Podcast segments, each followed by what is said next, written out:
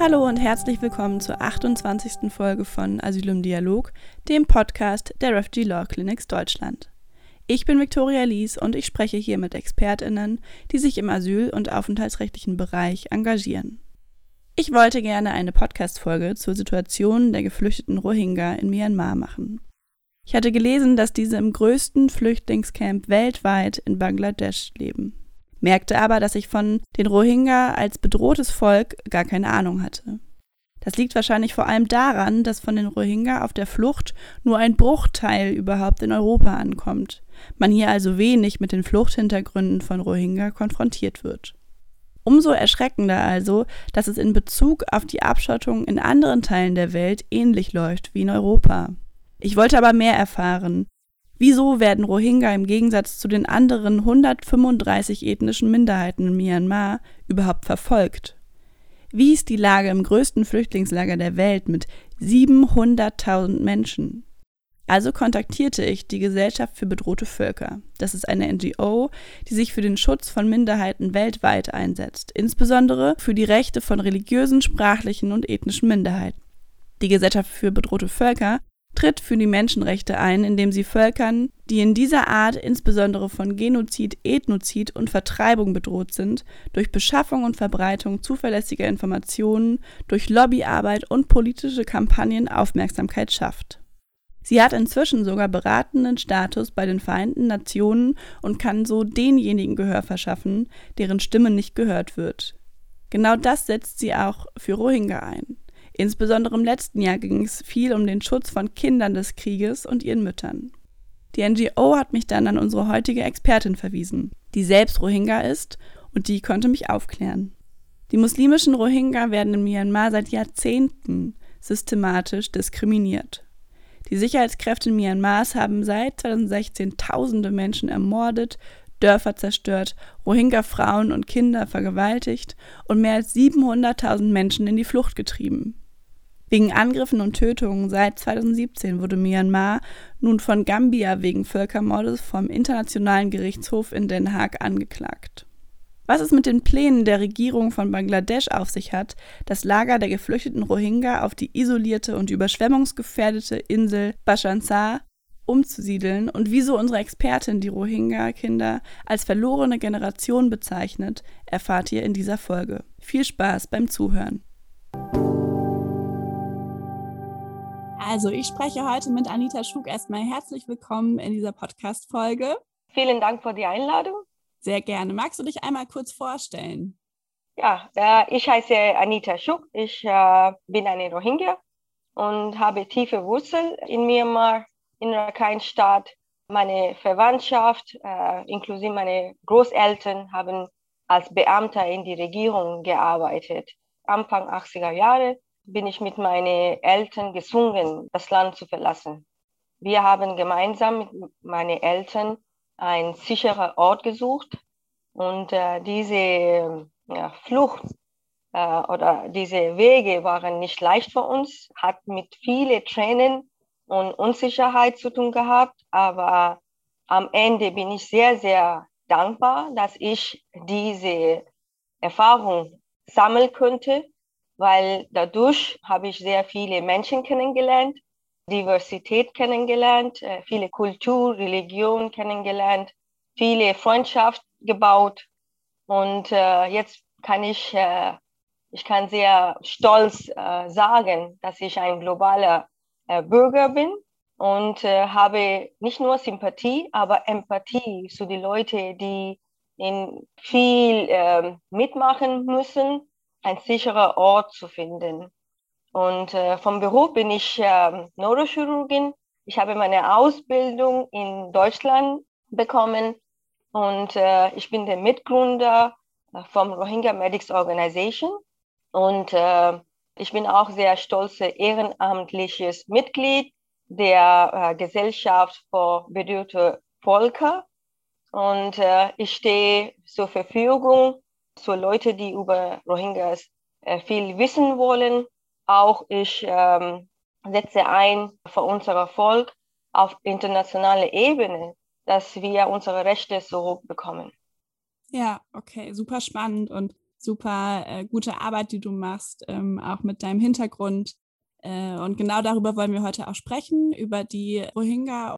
Magst du einmal kurz erklären, was die Rohingya als Ethnie ausmacht, was die Besonderheiten sind, wie viele es überhaupt gibt auf der Welt und wo die so verteilt sind? Ähm, Rohingya sind so eine äh, Volksgruppe oder eine ethnische Minderheit in äh, ehemalige Burma. Heute wir nennen dieses Land als Myanmar. Äh, Rohingya leben vor Jahr, hunderte Jahren in Rakhine-Staat. Diese Rakhine-Staat ist auch früher als Arakan genannt. Die Rohingya, ähm, was macht die Rohingya besonder, besonders im Vergleich zu anderen Ethnien in, in Myanmar? Wir gehören nicht zu, zu den Volksgruppe Burma. Wir haben unsere eigene Ethnie, das ist Rohingya. Und äh, meistens von uns gehören zu muslimische Glaube, islamische Glauben. Und, aber es gibt auch andere Glaube wie Hindus und teilweise jetzt mittlerweile auch äh, Christen. Leider in Myanmar ähm, Religion, Buddhismus spielt eine große Rolle. Äh, und äh, Buddhismus ist auch verknüpft mit Politik. Und ähm, wir sind so vor, vor alle anderen äh, Volksgruppen und vor die Militär sehr sichtbar, weil äh, wir haben ja unterschiedliche Glaube und auch von den Volksgruppen. Und äh, Myanmar hat vor kurzer Zeit nur nach der Unabhängigkeit äh, in 1948 bis äh, 1962 eine Art von Demokratie erlebt. In dieser Zeit Rohingyas waren anerkannte äh, Volksgruppe und haben auch äh, Rechte wie andere ethnische Gruppe oder Volksgruppe genossen. In 1962 und dann mehrere äh, Zeit danach, Myanmar hat nur gelitten unter militärischer Regierung. Es gab schon früher zwei Putsch, militärische Putsch und ähm, ja, äh, Militär wollten andere Volksgruppe, besonders die Elite-Volksgruppe Burma zeigen, dass sie sind gebraucht, das Land zu schützen. Und äh, für das brauchten sie einen Sundebock. Und äh, sie haben ganz leicht Rohingya als zu Sundebock gemacht. Und dadurch kam Diskriminierung, äh, Verfolgung, Vertreibung. Äh, Rohingya haben seit äh, Anfang 60er bis heute, die leben unter einem Apartheid-System. das heißt, wir, unser Volk, das ist das einzige Volk in Myanmar, das dürfen nicht mehr als zwei Kinder haben. Wir haben keinen Zugang zu einer Ausbildung. Wir haben keinen Zugang zu medizinischer Versorgung. Und wir sind extrem eingeschränkt und gefangen in unsere Dörfer. Wir dürfen nicht in andere Städte reisen. Das heißt, von alle Richtungen äh, Regierung, egal ob das Zivilienregierung äh, war oder militärische Regierung, haben sie uns versucht, unsere Population zu einschränken. Und äh, leider, leider muss ich sagen, nicht nur die Militär hat das äh, verbreitet, Hass gegen uns, nicht nur die buddhistische Mönche haben Hass gegen Rohingya verbreitet, aber auch gesamte Bevölkerung hat das mit unterstützt. Und äh, das ist eine traurige Geschichte, dass alle diese Folgen hat zu einem Völkersmord gebracht. Ja, okay, ja, eine wahnsinnige Geschichte. Vor allem auch spannend, dass es nicht schon immer so war, sondern sich erst ähm, ja wie so ein Sündenbock entwickelt hat. Wie sieht die Unterdrückung der Rohingya in Myanmar genau aus? Du hast ja schon erklärt, dass die Menschen nicht mehr als zwei Kinder bekommen dürfen und so weiter. Was sind noch andere Dinge, die im Alltag in Myanmar für Rohingya nicht möglich sind oder wie sie eingeschränkt sind? Erst, äh, die haben über, äh, über Jahre diese Menschenwürde von uns weggenommen. Mensch zu sein, Basisrechte als Mensch zu kriegen, das haben sie von uns äh, über Jahre das von uns weggenommen. Aber das ist nicht nur weggenommen mit Zwang, und auch, die haben unsere Volksgruppe nicht mehr anerkannt. Das heißt, es ist eine Tabu, es ist verboten, in Myanmar auf äh, offizielle Ebenen zwischen anderer Bevölkerung das Wort Rohingya zu benennen. Das heißt, wir werden alle anderen Namen genannt, vom, vom Anfang vom Kala, äh, was verboten ist, auch ähm, Bengali, letzter Zeit, die nennen uns Bengali. Das ist äh, 90er äh, angefangen, uns Bengali zu nennen. Früher äh, sind wir als äh, Kala genannt. Und jetzt äh, zwischen der Bevölkerung, zwischen religiösen Extremisten, wir werden genannt als Kakerlaken, als Insekten, als Schlange, die ganze Myanmar schlucken wollen. Und äh, wir in Myanmar, wir als Landsleute, äh, wir als äh, eine Volksgruppe, eine ethnische Minderheit, haben dieses Gefühl, dass wir sind keine Menschen, aber Submenschen, Untermenschen. Das kann als Tiere genannt werden. Äh, das Mensch zu sein, das haben wir in Myanmar nicht mehr. Ja. Und ähm, so kam es ja auch zu vielen Fluchtbewegungen, insbesondere ähm, ins benachbarte Bangladesch. 2017 gab es sehr, sehr starke Auseinandersetzungen. Wie kam es denn dazu und wie sahen die Auseinandersetzungen genau aus? Äh, diese starke Auseinandersetzung werde ich so nicht nennen, weil es muss gerecht sein.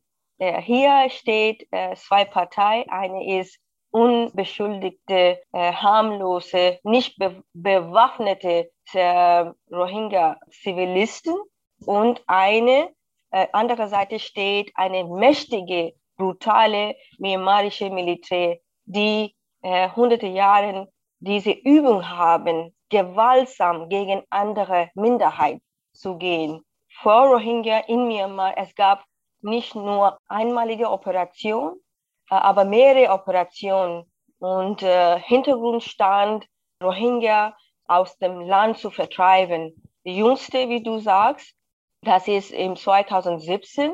Und das war, ich denke, myanmarische Militär hat das im Vorfeld, das alles äh, geplant.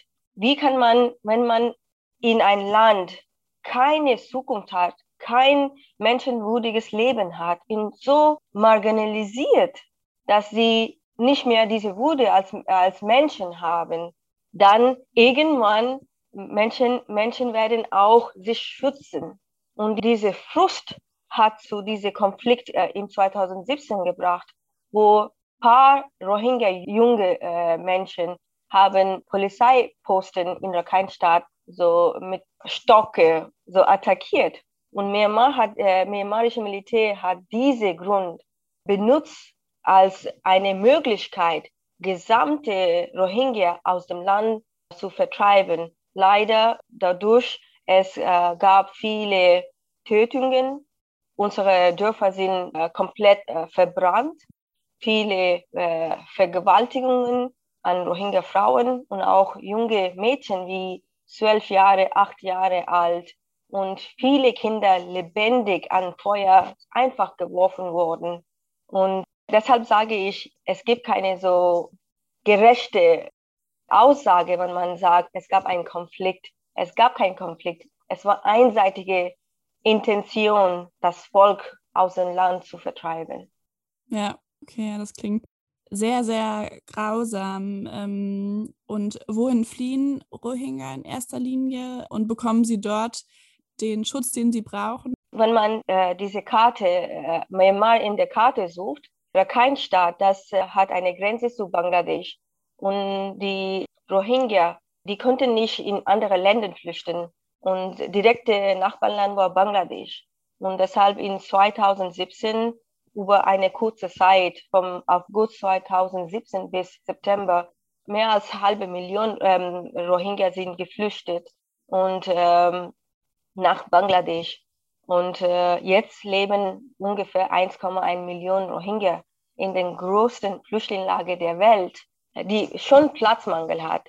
Wenn man schon, äh, schon über Bangladesch spricht, Bangladesch hat ein Problem mit riesiger Bevölkerung, mit der Population. Und das ist auch ein äh, sehr, sehr armes Land in Asien. Und äh, die Rohingya sind äh, gezwungen, dort einen so Schutz zu nehmen. Und äh, leider, die Situation in der Lage äh, ist extrem schlimm. Es gibt auch kein menschenwürdiges Leben dort, obwohl sie von den militärischen Waffen, vom äh, Kugel sicher sind. aber es gibt einen Kampf, jeden Tag zu überleben. Und äh, letzter Zeit, wir sehen, dass Bangladesch ist sehr, sehr frustriert, eine Lösung für die Rohingya äh, mit Myanmar zusammen, gemeinsam zu finden.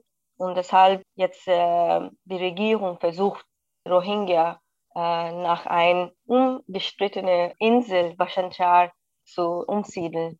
Okay, und wie steht es um diese Pläne? Meinst du, das wird Realität? Werden, wird jetzt das Flüchtlingslager umgesiedelt auf eine unbewohnte Insel oder glaubst du, das ähm, wird nicht umgesetzt, sondern nur angedroht? Äh, nee, die äh, bangladeschische Regierung hat schon ange angedroht. Aber jetzt haben sie, dass sie so eine Actionplan gemacht. Dort leben schon Rohingya. Diese Insel ist ein, also existierte nicht äh, vorher. Es ist so ungefähr 15 Jahre, dass auftauchte diese Insel und ist extrem ge gefährdet vom Zyklon, vom Monsun und äh, meistens Zeit steht unter Überflutung und äh, es braucht lange Zeit, mindestens zwei Stunden oder mehr, von dieser Insel zu Festland zu kommen. Und jetzt äh, ungefähr weniger als 5000 Rohingyas dort leben und äh, sie sind dort nicht glücklich. Erstens, diese Entscheidung umzusiedeln, das war mit uns zusammen nicht gesprochen. Das heißt, diese Entscheidung, äh, nicht nur dieses Mal, aber auch vorher für andere Sachen, ist immer über unsere Köpfe äh, entschieden. Äh, das heißt, es war nie inklusiv, ob wir dorthin wollen oder nicht. Wenn uns gefragt hätte, hätten wir gesagt, wir brauchen keine Umsiedlung, sondern wir brauchen, dass die internationale Gemeinschaft zusammen mit bangladeschischer Regierung und Myanmar eine dauerhafte Lösung findet, dass man die Rohingyas, unser Volk, ermöglicht, zurück nach Myanmar mit Rechte, diese Volks, Volk, äh, Volksgruppe Rechte, mit äh, Würde und mit Sicherheit zurück nach Myanmar gehen. Das ist die Lösung, das ist unser Wunsch. Aber es scheint so, dass wenn wir nur die als ähm, nur als Gruppe, die immer viele Bedürfnisse haben, auch Schutz in Bangladesch nehmen müssen, unsere Stimme wird nicht gehört. Ja, also ich muss sagen, also für mich klingt es auch eher wie politisches Kalkül, jetzt ein Flüchtlingslager auf eine Insel zu packen. Ähm, vielleicht sieht die Regierung von Bangladesch auch, dass im Mittelmeer die Flüchtlingslager auch auf Inseln sind und das ja für eine Abschottung gut funktioniert und äh, sehen das jetzt irgendwie als Möglichkeit, um das Problem wegzuschieben. Aber das Problem wird ja nicht gelöst dadurch. Genau. Es gibt so einen äh, Gedanken, out of sight, out of mind. Wenn man die Leute nicht mehr sieht, dann man denkt an diese Leute nicht. Und äh, wenn die Rohingyas zu Bhasanchar umgezogen sind, Teil, nicht alle, Teil von unserer ähm, äh, Refugees oder Flüchtlinge, dann man denkt an diese nicht und diese äh, Leute werden vergessen. Und das heißt, Problem wird nicht äh, gelöst. Eine Lösung für das Problem wird nicht gesucht. Und das heißt, äh, die Rohingyas in, in Bhasanchar-Insel äh, werden vergessen in, in, in Zukunft. Genau. 2017 die Angriffe, da wurde ja diskutiert, ob das ähm, eine ethnische Säuberung war oder ob es sich sogar um Völkermord handelt. Ähm, wie siehst du das? Ich bin kein äh, Fachmensch, äh, ein Jurist, diese Begriffe zu erklären mit Regeln, mit ich bin nicht dieser Fachmann, der sagen kann, das ist Genozid, das ist nicht Genozid. Aber ich möchte ähm, unsere Zuhörer das zu verstehen man muss nicht ähm, entscheiden, ob das Volkesmord ist oder eine ethnische Säuberung ist. Man muss es sehen, verstehen. Es stimmt etwas nicht. Es stimmt etwas nicht und es gibt eine grausame Menschenrechtsverletzung. Und ähm, wir verstehen auch im Genozid, es muss nicht Massenmord sein. Es reicht, wenn man sagt, es ist eine Ansicht da ist, ein Volk zu vertreiben, zu vernichten. Und in, in die Geschichte von Myanmar, von Burma, das ist so klar, dass äh, nicht nur die Regierung, auch die Menschen, die nicht Rohingya sind, die nicht Muslime sind wollen dieses Volk nicht mehr in Land zu sehen. Und äh, wenn wir kommen jetzt weiter, es gab eine so Kommission, eine Untersuchung, äh, UN Fact-Finding Mission, die zum Schluss gekommen sind, dass die Rohingya-Volk unter Genozid stand, äh, standen und die Militär hat eine Genozid äh, begonnen. Und äh, in 2017 diese Massenflucht, diese Exodus, das war ein Resultat von einer genozidalen Operation. Und jetzt Myanmar als Land steht in internationale Gerichtshof, wo Gambia hat beschuldigt Myanmar, dass sie ein Völkersmord ähm, geübt haben gegen Rohingya. Auch in internationale Strafhof, die myanmarische Gener militärische Generalen, die stehen unter Verfahren, dass sie eine Verbrechung gemacht haben. Und es gibt auch in anderen Ländern unter Universal Jurisdiction, äh, in, zum Beispiel in Argentinien. Aber dieser Weg ist sehr lang als Rohingya wir müssen vielleicht sehr lang warten, bis wir eine Gerechtigkeit bekommen. Ja, ähm, genau, du hast ja gerade erklärt, dass ähm, Gambia Myanmar angeklagt hat wegen dieser Menschenrechtsverletzungen. Das war ja relativ spät. Was glaubst du, wieso hat kein anderes Land das vorher schon mal gemacht, diese Anklage? Ich denke erstens, weil es gibt keine so ernsthafte Zusammenarbeit, dass man vor der Rohingya eine äh, dauerhafte Lösung findet. Und es gab eine null politische Wille. Niemand wollte vor die Rohingya, äh, vor das Land einsetzen. Es wird nur eine oberflächliche Lösung, an eine oberflächliche Lösung gedacht. Und ähm, es gibt tausende Probleme in der Welt. Und die Begründung ist, es gibt andere Prioritäten. Und hier, obwohl es geht um Genozid. Meisten äh, internationale G Gesellschaft oder äh, und Länder haben ihre politische Interesse, ihre ökonomische Interesse als Priorität gesetzt, nicht als äh, Mitglied die UN-Konvention unterschrieben habe, haben vor Genozid, dass man irgendwo, wenn ein Genozid stattfindet, die werden diese Volk unterstützen, vom Genozid zu sparen. Ja. Okay. Wie ist die, ist die Lage derzeit? Ähm, ist es gerade relativ ruhig? Gibt es viele Angriffe? Ähm, gibt es gerade eine große Fluchtbewegung? Es gab viele äh, Fluchtbewegungen zwischen unseren Leuten. Der größte war in 1978 und dann in äh, 1991 und dann 2015, 2017 der 2017 war der jüngste diese Flugbewegung, wo mehr als 700 äh, oder fast 800.000 Rohingya sind geflüchtet nach Bangladesch. Es gibt inzwischen diese Fluchtbewegungen durch den Meer in Andamansee. Das ist äh, auch äh, nach Malaysia, nach Bangladesch und an andere Ländern. Leider, leider muss ich traurigerweise sagen, jetzt unser Land Myanmar steht unter militärischer Putsch. Das heißt, die zivile Regierung ist nicht mehr in Macht und äh, gesamtes Land äh, findet unter militärischer Terror. Das heißt, es ist nicht nur die Rohingya, die gefährdet sind, aber auch jeder Einzelne ein ganz normaler Bürger, Kinder, Frauen, Ärzte, einfache normale Arbeiter jeder ist gefährdet, jeder kann äh, auf die Straße erschossen werden vom Militär. Und äh, die Situation ist nicht mehr stabil dort. Äh, es gibt keine funktionierende Regierung. Und ich äh, denke, es ist ein langer Weg für uns und äh, es muss sehr viel zusammengearbeitet werden, aber auch äh, zusammen, gemeinsam mit internationaler Gemeinschaft. Ja, Laut Schätzungen leben etwa 1,5 Millionen, also eine riesige Zahl von Rohingya staatenlos im Exil, also sind auf der Flucht. Wie viele Rohingya leben denn noch in Myanmar?